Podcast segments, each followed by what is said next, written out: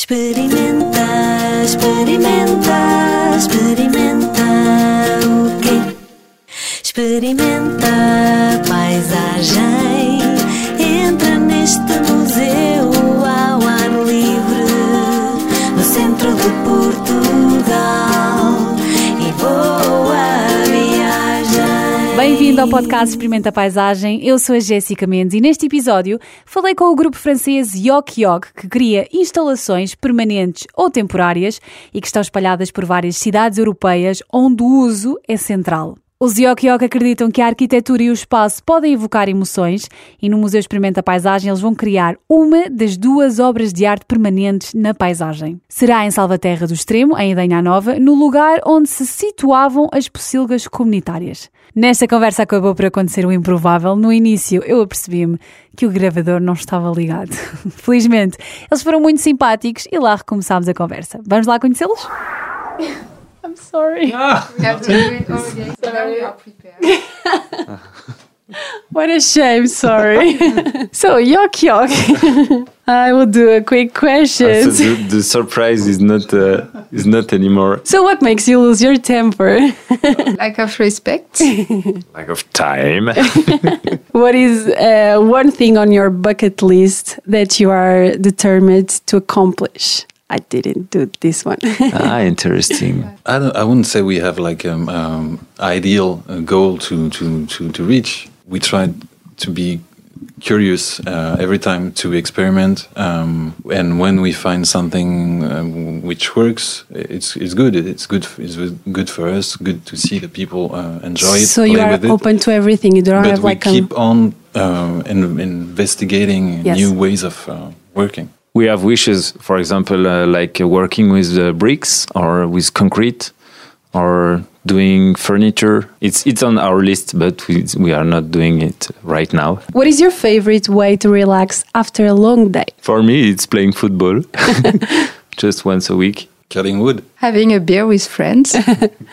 And where do you find inspiration? I, I find in artists, funny designers, not from France, free artists, uh, on Christo also in in child books. Oh, really? In the- yes, sometimes there is universe uh, very imaginative and it's in- inspiring. You believe that uh, architecture in space can evoke emotions? How? Maybe just giving you an example that still is very strong for me. We did an, an art piece in, in uh, Beirut. It was very low tech principle, a wooden structure, making a dome, and then that we covered in newspaper. We did this piece in a public space in a garden uh, inside the, in, in the city, and the people were looking at us working on, on this for one week, constructing the whole thing, and then. Uh, uh, you could walk under this dome, uh, which was yeah covered in, in newspaper, and uh, I remind uh, I an- saw an, old man who, website. who came in, inside Yeah. the dome, and he was just like almost crying, and uh, Really? it, it seemed like a lot of emotion for him, and, and, and I was just next to him, and, and it was so strong to to, to see this, and uh, yeah, very, very simple means and and uh, uh, spaces can can be strong. I, Mm-hmm. I, I don't have any clue what what this meant for him, but Yeah. it seemed like to overwhelm him in a way. How, how do you think art can influence the way we perceive the world? Art is is humor. It can can change the something very banal or uh, in something funny into something funny. Do you think art can be objective or it has also several meanings? but uh, it doesn't matter. For example, for us, we don't have any political message or something like that. Okay. So if for us it has a meaning and for other people it has a different meaning, we Yeah. don't care. Mhm. If it brings an, another emotion that we don't know, that we didn't feel when we made it, it's okay. Uh, I read in your website that you believe in your in the lack of technology, and you also talked about COVID nineteen that put people at home so they could talk with everyone and be outside and appreciate the little things. And the communication was also in not in danger, but it was it was like in uh, yeah yeah. So why do you think it's essential to offer the possibility of conviviality in your artwork? Because you create something for people to be there and to engage with the artwork and with each other.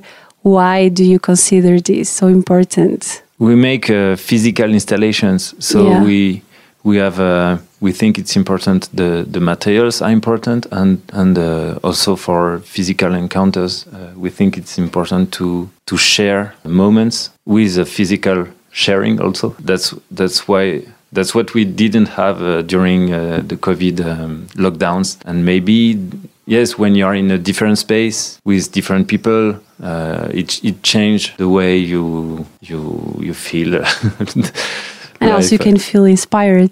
Yes, Right? and uh, it's it's uh, sharing moments in Mm-hmm. in shared space. Uh, I think it's important for our our uh, development. Uh, Um, I, there's a, a sentence that uh, a Portuguese architect says, Souto Moura. He says that uh, architecture is a challenge because you need to violate nature, but at the same time, you need to create a balance and a beauty there. That's why it's so challenging. yes, you have to create something new Yeah. from nothing. Uh, Even architecture has um, invented nothing. Uh, Mm-hmm. I mean, we if you if you look at uh, even even I think uh, contemporary architecture, it's not made out, out of nothing. It's been built upon the ashes of uh, previous uh, currents and, and history. yes, it's uh, it's about simplicity. Maybe uh, if if you remain simple, it will be it will be beauty. Yeah. there there is a there is architecture in nature. Also, we, we the, the trees, the the, the leaves. Yeah. So everything is architecture. So just function, and uh, this is the beauty. And how, how do you see the emergence of artificial intelligence for your work? Can be scary. I'm more on the scared side, and I think Samson is more on the. I, yes, Do you I- think can help your? I think your it's a tool. We we for now actually we we still need to give orders to artificial intelligence. Yes. So um, we we can think uh, artificial intelligence is creative because, uh, for example, of Midjourney, or Mm-hmm. uh, but it's not it's not creative. It, it just takes uh, what is on the internet. So it's it's uh, but it, it takes orders from you. So Uh-huh. I think we still need. Uh, it's it's a new tool that if you don't use it, you will be out. So better to know how to use it. But we we are not big geeks. So so maybe so it's a bit scary. So you are part of this project, Landscape Together. Uh, how did you know about this project? Actually, we don't know exactly how they found us, but we said why not because it was exciting. So you we will said why create not? an artwork Yes. here. And do you do you know what you want to create, or you are still in the beginning of the We, process? we don't know. Intentions like the big word is sustainability or Mm-hmm.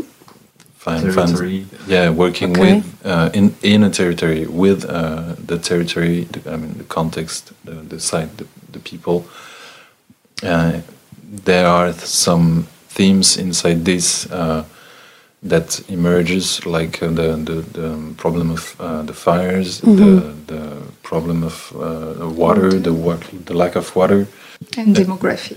yeah, the the the fact that there are less and less People, people, yeah. Living there. Yes, we, we have a lot of influences on, Mm-hmm.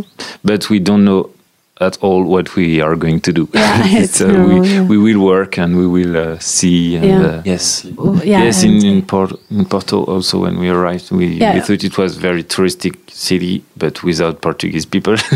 Maybe it was only That's the how no only no the no that's our life right now.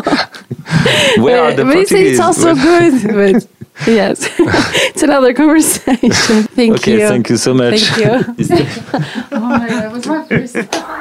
E foi um prazer falar com estes criativos franceses, os Yok Yok. E agora prepara-te para uma nova viagem sonora por Segura e Salva Terra do Extremo, onde os Yok Yok vão criar uma nova obra de arte para o Museu Experimenta Paisagem. Visita ao Museu Experimenta Paisagem, onde as salas são lugares. Lugares feitos de serras, rios, campos, mas sobretudo de pessoas. Danha Nova tem lugares maravilhosos. Já todos ouvimos falar das casas aglutinadas nas rochas de Monsanto, do tesouro patrimonial que é Idanha Velha, das vistas de Penha Garcia, da Albufeira e do Festival do Já havia tantos motivos para visitar Idanha, mas este é novo e vai marcar um novo ponto na rota do Museu Experimenta a Paisagem. Para os que entram por Espanha em Portugal pela Ponte de Segura, o espetáculo natural começa logo aí, com o canhão fluvial do Erges, um fenómeno geológico magnífico, constituído por três gargantas consecutivas. Este canhão fluvial, o maior afloramento granítico na região do Tejo Internacional, é um importante local de nidificação e de repouso para espécies como o abutre do Egito, o milhafre preto, o grifo e a cegonha preta. Continuando pela margem portuguesa, encontramos um lugar maravilhoso, onde o rio se torna um frondoso espelho de água, delimitado por moinhos e açudes. É um lugar de uma beleza única, difícil de captar na fotografia, mas fica o desafio.